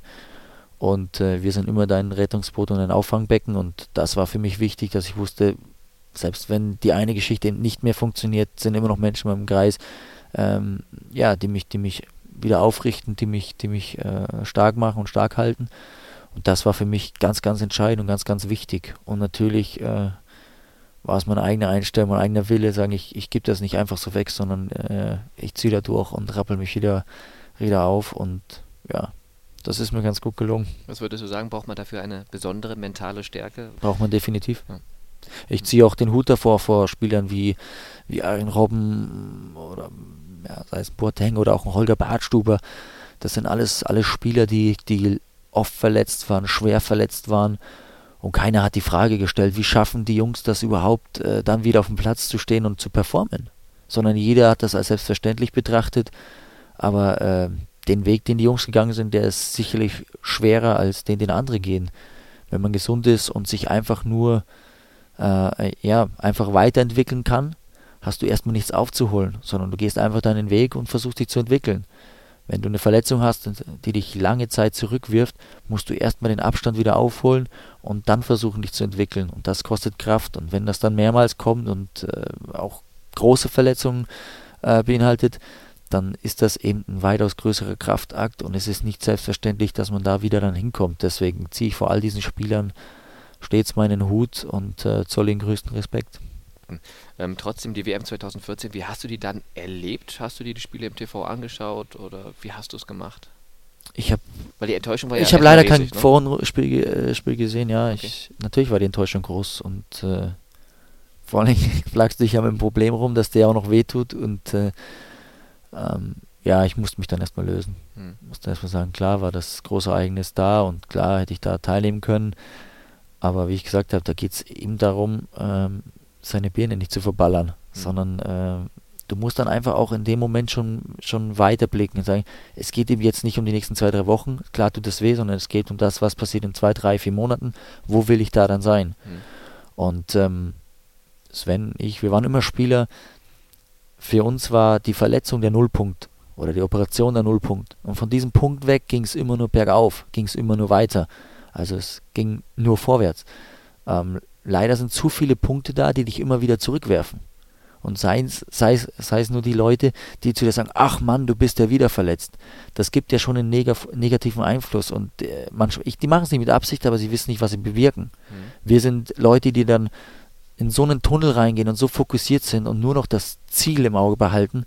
Und ähm, das sind dann so Störfaktoren, die wir dann eben nicht wollen. Und das ist halt immer was, was ich vorher angesprochen habe. Da geht es um Thema Psyche. Äh, du bräuchtest eigentlich wirklich nur die Leute, die sagen, hey, geil, wie du, wie du arbeitest, geil, wie du dein Ziel verfolgst und du schaffst das. Und nicht die Leute, die dich darauf hinweisen, dass du das fünfte Mal verletzt bist in den letzten drei Jahren. Das weißt du im Zweifel auch selber. Das weiß ich auch äh, und das bringt dir ja auch nichts. Hm. Absolut. Und wie hast du es dann gemacht? Du hast dich rausgekämpft, also du hast diese Zeit während der WM auch dafür genutzt, um selber wieder aktiv und fit zu werden, dich auf das Level zu bringen. Ähm, hast wahrscheinlich die WM trotzdem nicht so komplett an dir vorbeigehen lassen. Wie hast du es gemacht? Gruppenspiel hast du nicht geschaut, hast du gesagt? Genau. Dann zwischendurch in der K.O.-Runde da mal eingeschaltet, oder? Da habe ich dann eingeschaltet, ja. Und ähm, ja, war natürlich, war natürlich schwer zu sehen, klar, aber auf der anderen Seite hast du natürlich auch eine, oder freust dich ja auch mit den Jungs. Äh, warst du eine zwei, drei Wochen vorher noch bei denen im Trainingslager und äh, freust dich ja auch, dass das alles dann so aufgeht, was man, was man so trainiert, was man, was man so plant. Und ähm, ja, und ich glaube, jeder lechzte ja quasi nach, nach diesem Titel und dass es dann am Ende geschafft haben, ja, war für uns alle doch eine Riesenfreude und äh, ähm, ja, geiler hätte es auch nicht sein können. Und entsprechend konnte ich das, auch wenn ich mich geärgert habe, dass ich nicht dabei war, konnte ich so sogar besser ver verkraften. Mhm. Also okay, das, die Deutschen haben den Titel, die Jungs, mit denen ich gespielt habe, die haben den Titel. Ähm, du leidest ja auch mit den Jungs, wenn die verlieren und denkst, ja, du weißt genau, wie sich, wie sich ein Sportler, ein Spieler äh, fühlt, wenn er verliert, wenn er versagt. Äh, und das, das will man ja auch seinem Nebenmann eben nicht wünschen, sondern denkt, ja, okay, wenn ich jetzt nicht dabei bin, bitte schenkt ihm den Titel. Und äh, absolut geil, dass das geklappt hat. Und äh, ja, das, das war auch verdient. Und äh, ich, war, ich war genauso stolz wie die Jungs. Hat es noch ein zumindest sportlich versöhnliches Ende so ist es. genommen. Kommen wir kurz zurück zum Vereinsfußball. Bei deinem ersten Interview hast du auf die Frage, ob irgendwann mal ein Wechsel zum FC Bayern möglich wäre, ähm, in etwa geantwortet, wir sind blau aufgewachsen, also mit dem TSV 1860 München groß geworden und deswegen könne man das Thema ausschließen. Wie viel bedeutet dir 1860 heute noch? Ich verfolge es nach wie vor sehr intensiv. Ähm, ja, wir sind als Kinder blau aufgewachsen. ja, das stimmt wirklich. Und ähm, das waren auch so die ersten, ersten Berührungen mit dem, mit dem Profifußball. Äh, weiß, ich kann mich noch erinnern, wir sind damals immer im, im Wohnzimmer gesessen und da gab es eben noch, also es gab nur Premiere, äh, das war für uns jetzt nicht so erschwinglich. Entsprechend saßen wir immer daheim äh, vorm Fernseher und haben Videotext laufen lassen mhm. und nebenbei hatte man WDR 2 und du hast schon mal gewartet, wenn das Videotextbild so gezuckt hat, wusstest du genau, es kommt jetzt schon wieder irgendeine Zahl und dann ah, hoffentlich, hoffentlich für 60. So haben wir da mitgefiebert. Und dann, äh, ja, durften wir ein paar Mal ins Stadion, äh, damals noch Olympiastadion, waren dann sogar mal im Grünwalder Stadion. Ähm, und ja, war, war eine coole Zeit, war eine geile Zeit und äh, deswegen äh, war 60 auch immer, war und ist immer in unserem Herzen. Und äh, ich glaube, wir sind ganz froh, dass wir heute auch noch äh, jetzt nicht nur ein, sondern zwei Löwen im Wappen haben. Ähm, so ist das doch alles, alles ganz positiv mhm. gelaufen. Du sagst, du verfolgst es. Wie siehst du den Werdegang deines Ex-Vereins? Jetzt aktuell? Ja, natürlich haben sie, sagen wir mal, den, den Tiefpunkt gehabt. Ähm, aber man sagt ja, wenn man ganz unten ist, dann äh, ist das vielleicht gar nicht, gar nicht so schlecht, weil man eben darauf wieder dann neu aufbauen kann, etwas neu gründen kann.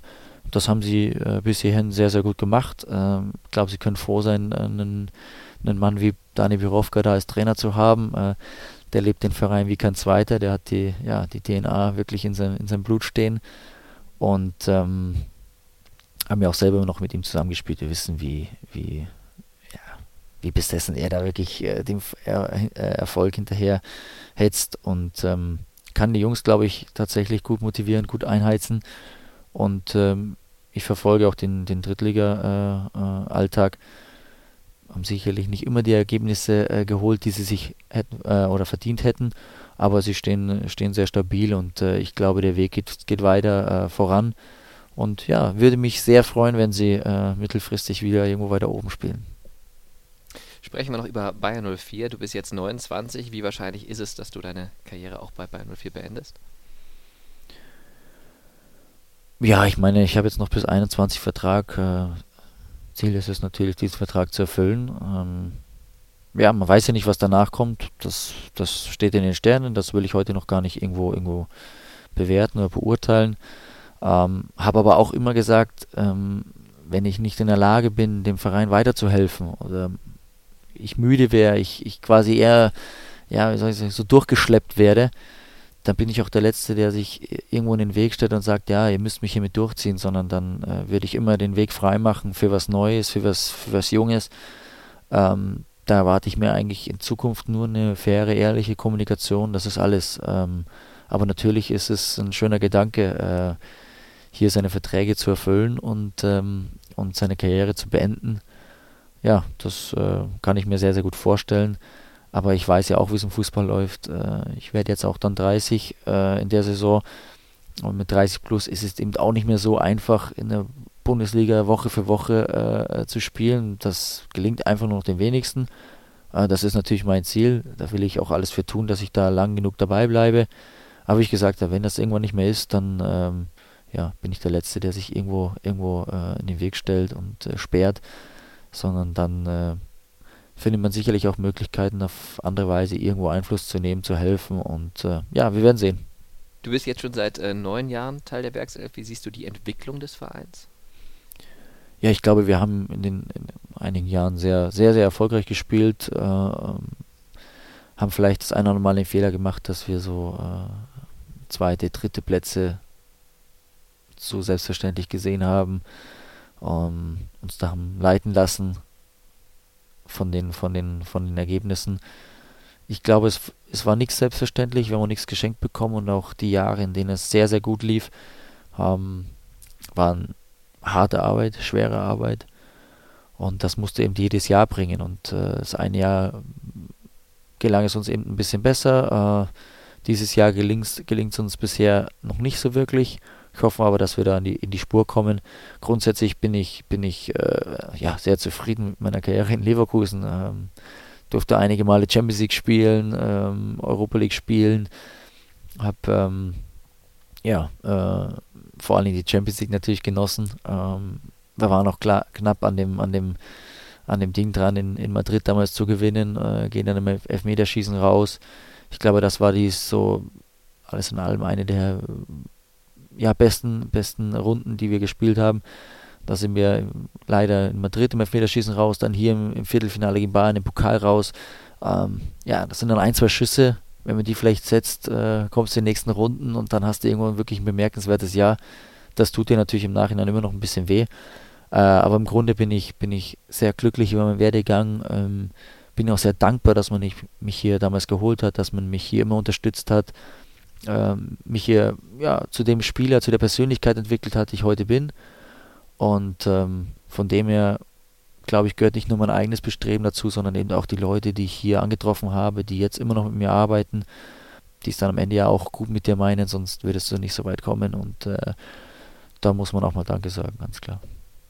Kann es aus deiner Sicht nur der Anspruch hier in Leverkusen sein, Champions League zu spielen, oder ist das komplett vermessen, wenn Leute sowas behaupten? Es gibt ja immer wieder Kritiker, die sagen, ja, mit dem Kader, da muss 1 bis 4 um die Plätze muss mitgespielt werden.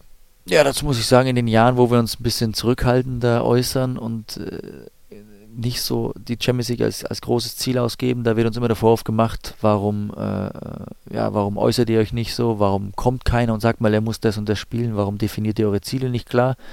Da wird dir das dann um die Ohren gefeuert. Wenn es dann tust, musst du es natürlich auch musst du natürlich auch in dem Bereich spielen, damit alles passt. Wenn es, wenn es dann nicht schaffst, in diesem Bereich zu spielen, kriegst du auch das wieder um die Ohren gefeuert. Also das muss man auch mal richtig einordnen. Klar ist, dass Leverkusen ein Verein ist, äh, der diesen Anspruch hat, der den Anspruch haben darf. Das trotzdem nicht heißt, dass man das jedes Jahr schafft und schaffen muss. Äh, es kommen, das habe ich immer wieder betont, auch diesen Sommer, ganz verschiedene Situationen auf dich zu ganz verschiedene, verschiedene Konstellationen, dass sich Spieler verletzen, dass Spieler, Spieler gesperrt sind. Äh, dann gibt es immer wieder irgendein Theater, wo das kannst du nicht einplanen. Das kommt irgendwo her. Sag, wo kommt die Nummer denn jetzt wieder her? Das sind aber alles Dinge, die, die dich ja eigentlich von einem Kurs abbringen. Ähm, entscheidend ist, dass du, dass du eine Überzeugung hast, wie möchtest du als Team auftreten, wie möchtest du spielen, wie möchtest du arbeiten und versuchst dich, jeder Einzelne, ähm, zu verbessern, weiterzukommen. Und ähm, ja, dann, dann glaube ich, wenn du auch dann das gute, ein gutes Klima hast in, in dem Verein und in, in der Mannschaft, auch in Verbindung mit den Fans, dann, äh, dann kann es was werden. Im Moment haben wir, haben wir ja leider immer noch das Problem, dass wir unsere Spiele nie richtig durchkriegen und äh, sicherlich auch ein, zwei Auftritte hatten, die wir so im letzten Jahr zum Beispiel nicht hatten. Die waren einfach schlecht. Aber das ist auch wichtig, dass wir das auch einfach mal benennen, sagen, dass es schlecht war. Äh, gibt, brauchen wir auch nicht, nichts beschönigen. Wichtig ist, dass man die Situation dann richtig einschätzt und, und annimmt und äh, ja, nicht, nicht irgendwo, irgendwo äh, blind bewertet, sondern auch wirklich nüchtern bewertet und ähm, daraus auch dann die richtigen Schlüsse ziehen, weil Fakt ist auch, dass wir natürlich viele junge Spieler haben, die sich auch entwickeln müssen. Ähm, wir älteren äh, oder erfahrenen Spieler müssen, müssen da natürlich immer vorangehen, unsere Leistung abrufen. Und das muss halt auch immer alles zusammenpassen. In einem Verein wie bei Leverkusen ist klar, die, die ganzen Dinge müssen zusammenspielen und zusammenpassen, damit es für die Champions League reicht. Da sind zu, viel, zu viele Mannschaften in der Bundesliga, die ähnlichen Anspruch haben, die auch, äh, auch sensationelle Kader haben. Und äh, da, muss, da musst du einfach auch in den Lauf reinkommen, Dinge müssen zusammenspielen. Und ähm, leider ist das dieses Jahr noch nicht so. Ähm, aber ich glaube, wir wissen sehr wohl, woran es liegt und versuchen die Dinge natürlich abzustellen, zu ändern und äh, haben das Ziel natürlich immer noch nicht aus den Augen verloren. Aber äh, klar ist auch, dass wir so wach sein müssen, dass es eben auch, dass wir in einem anderen Bereich im Moment spielen und ähm, äh, das darf, da darf man die Augen nicht vor verschließen. Äh, es kann eben nämlich auch mal ganz schnell nach hinten losgehen, wie vor zwei Jahren gesehen, äh, als wir eine Saison hatten, die, glaube ich, so keiner, keiner ja, vorgeahnt hatte und auch keiner äh, nochmal haben möchte. Hm. Trotzdem, es gibt ja auch was Positives, zum Beispiel, dass Bayern 04 in gleich drei Wettbewerben 2019 an den Start geht. Neben der Bundesliga steht man im Achtelfinale des DFB-Pokal und im 16. Finale der Europa League. Wohin soll der Weg in beiden Wettbewerben gehen? Ja, möglichst weit. Ähm, das, ist, das ist völlig klar. Es ist schön, dass wir im Pokal überwintern äh, können ich glaube, so wie sich die, die Vorrunde jetzt bis hierhin darstellt, war es auch nicht selbstverständlich, in Gladbach zu gewinnen. Das war sicherlich ein sehr, sehr schweres Los. Ähm, ja, wir müssen jetzt die Hürde äh, Heidenheim nehmen. Und in der Europa League weiß man ja sowieso noch nicht, was, was auf einen zukommt. Aber äh, klar ist auch, es wäre vom Vorteil, äh, sich in der Gruppe den Platz 1 zu sichern, um dann einfach eine ganz, ein ganz anderes Los zu, zu bekommen. Vielleicht das vermeintlich leichtere Los. Ähm, ja, aber das sollen, das sollen sicherlich noch die eine oder andere Runde sein und äh, man weiß es ja, wenn, wenn so ein Wettbewerb dann irgendwo mal Richtung Ende geht äh, und du bist noch dabei, dann hast du natürlich auch die Möglichkeit und äh, das Ding, Ding vor Augen, äh, so einen Pokal zu gewinnen. Und ich glaube, das ist ja auch das Ziel eines jeden Sportlers, Titel zu holen, Titel zu gewinnen. Und entsprechend, wir sind in den Wettbewerben noch dabei, also muss das auch das Ziel sein. Du hast schon etliche Champions League-Spiele absolviert, hast du auch schon erwähnt. Ist die Europa League da nicht lediglich ein kleines Trostpflaster? Ja, wenn das Ziel halt Champions League ist und du letztes Jahr doch recht nah dran warst, da fehlen dir halt ein paar Tore, dann tut das natürlich weh, dass du dann am letzten Endes nicht Champions League spielst. Ja, aber vor allem äh, für dich als Einzelsportler. Aber ja, aber das ist ja auch für mich so. Im Endeffekt tut das mir persönlich auch weh, weil das letztes Jahr so ein ganz minimaler Schritt war, der gefehlt hat. Ähm, aber es sind trotzdem schöne Spiele und äh, es sind trotzdem Europapokalspiele. Ähm, da wollen doch, glaube ich, einige Leute mit mir, mit mir tauschen und äh, da mal auf dem Platz stehen. Äh, von dem her muss man ja auch sagen, wenn es dann über die Gruppenphase hinausgeht, da warten natürlich auch sehr, sehr namhafte Gegner. Mhm. Und von dem her darf es eigentlich kein, kein Trostpflaster sein, sondern ist eben auch ein sehr wertiger Wettbewerb und genauso gehen wir das an. Und da eben da auch wirklich namhafte Gegner dran, äh, drin sind und gute, gute Mannschaften dabei sind, wäre so ein Gewinn so eines Pokals schon auch eine Menge wert. Mhm. Und so ein Pokalgewinn wäre natürlich auch das, was die Fans sich aus tiefstem Herzen hier in Leverkusen wünschen. Ist ja mittlerweile auch lang genug her, dass das letzte Mal der Fall war. Wie groß ist die Verantwortung, die man als Spieler für die Fans hat? Groß. Ich glaube, manchen ist das nicht so bewusst, beziehungsweise war es mir früher als junger Spieler auch nicht so bewusst.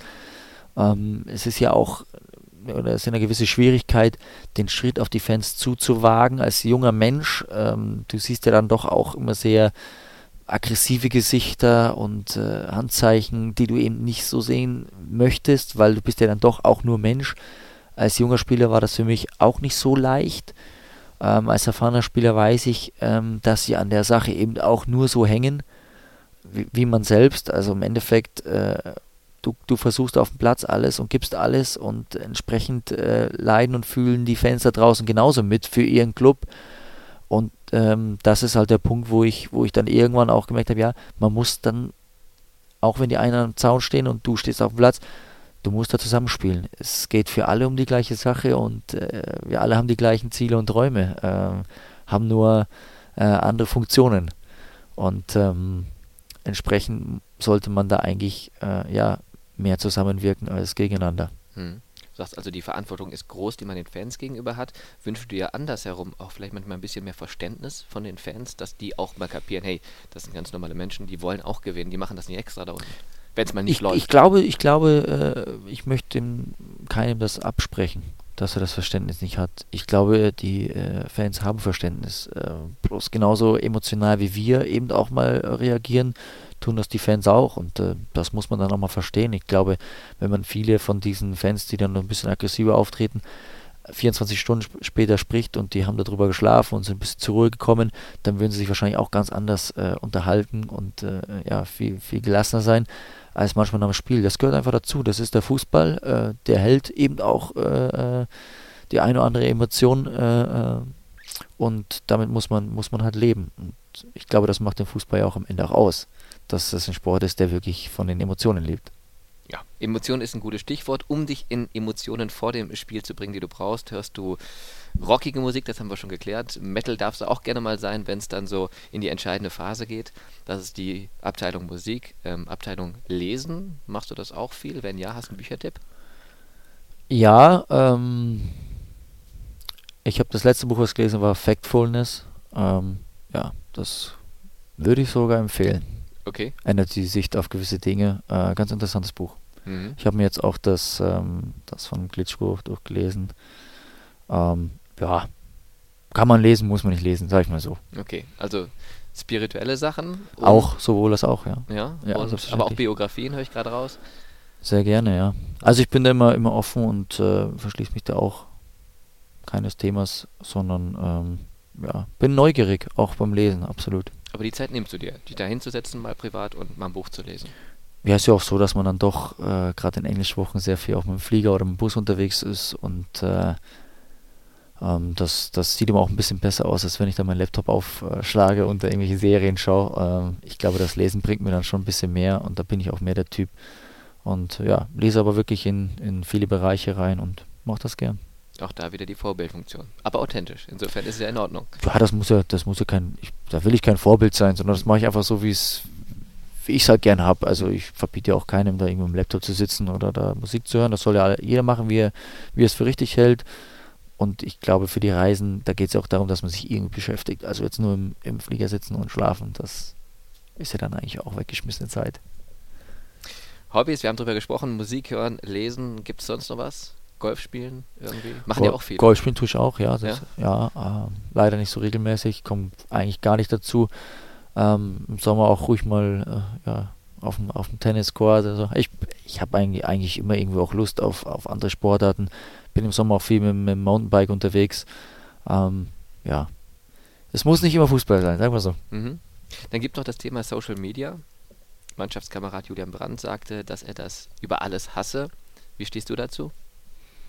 Ja, ich habe mich ja eigentlich immer gesperrt, ähm, weil das für uns eigentlich keinen Sinn ergab. Äh, Sven ist in Dortmund, ich bin hier, ein gemeinsamer Account. Kommt halt blöd, wenn dann, was ich, 200.000 Dortmund-Fans da drin sind und 20.000 Leverkusen-Fans. Da stimmt ja das Verhältnis nicht. Und was wollen die mit Leverkusen-Infos und äh, unsere Leverkusen mit Dortmunder-Infos? Also haben wir das nicht gemacht. Als ja, jetzt Sven dann zu uns wechselte, haben gesagt, wir wollen eigentlich keinen typischen Account öffnen, äh, weil wir müssen keine Marke erzeugen oder erstellen. Das sind halt nicht wir. Der einzige Punkt, warum wir das gemacht haben, mit Instagram, warum vielleicht dem einen oder anderen zu vermitteln, wer man, wer man ist. Ähm, wir müssen aber auch ehrlich gestehen, das wird wahrscheinlich auch nicht mehr so lange äh, laufen, das ganze Thema, weil am Ende erreichst du die Leute ja nicht so, wie du es erreichen möchtest. Ähm, du inszenierst ja da eigentlich mehr, als dass du da deine, ja, dein authentisches Leben darstellst. Äh, entsprechend, du läufst durchs Leben, siehst im Moment, ach, das ist doch jetzt etwas, was ich zeigen könnte.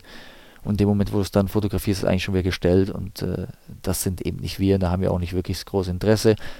Das Einzige, äh, was, was ganz vorteilhaft ist, dass du eben, äh, wenn Probleme da sind, man merkt, oh, man ist mal in der Kritik oder es geht um dieses Thema, was einen selbst betrifft, kann man da eben ganz gut Stellung beziehen. Ähm, allerdings, glaube ich, wird da einfach viel zu viel drauf Wert gelegt, zu viel äh, gepostet, hochgeladen und das sind dann nicht wir. Wir wollen aber auch keine Firma anstellen, die das für uns übernimmt. Ähm, diese Spieler sind wir auch nicht. Also ich glaube, wir sind über weite Strecken unserer Karriere ohne ganz gut zurechtgekommen und ich glaube, das wird auch wieder darauf hinauslaufen, dass wir ohne klarkommen. Das halten wir so fest. Viele Menschen haben ja so eine, ja, so eine Bucketlist, also eine Liste für Dinge, ähm, die sie draufschreiben, die sie gerne mal erleben möchten, mal erreichen möchten, nochmal irgendwie vorhaben im Leben. Ähm, was steht da bei dir noch drauf? Da stehen auch Dinge drauf, oh, die möchte ich nicht teilen, aber so sagen wir die, die äh, Listen, die du jetzt so ansprichst, das geht ja schon wirklich sehr, sehr ins Detail. Äh, die die, die habe ich nicht, diese Liste. Ähm, weil ich mich auch gerne so ein bisschen, wie soll ich sagen, vom, vom Leben so ein bisschen treiben lasse. Und äh, ähm, wie ich vorher gesagt habe, ich bin ja eigentlich ein Mensch, der ja offen ist für Abenteuer und äh, für Ausprobieren und neue Erfahrungen.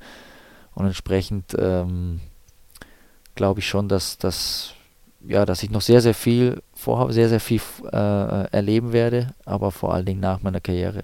Jetzt ist der Fußball der Schwerpunkt und äh, ähm, meine, ich werde jetzt auch keine zehn Jahre mehr spielen, das ist, glaube ich, auch klar.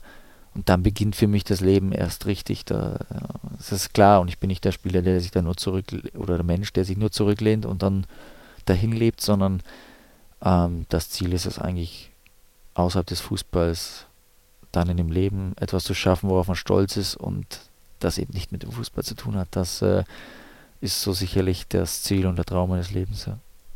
Und das sind aber Dinge, die stehen auf der Liste, die für dich privat bleibt. Im, Im Detail stehen da Dinge und da stehen noch andere Dinge, die äh, leider privat bleiben. Ähm, das ist ja auch meine Liste. Ja, absolut. Das ist deine die können andere, andere teilen, ganz klar. Ich bin da eher der, äh, ja, der versperrte Typ und muss das dann nicht, nicht gleich teilen.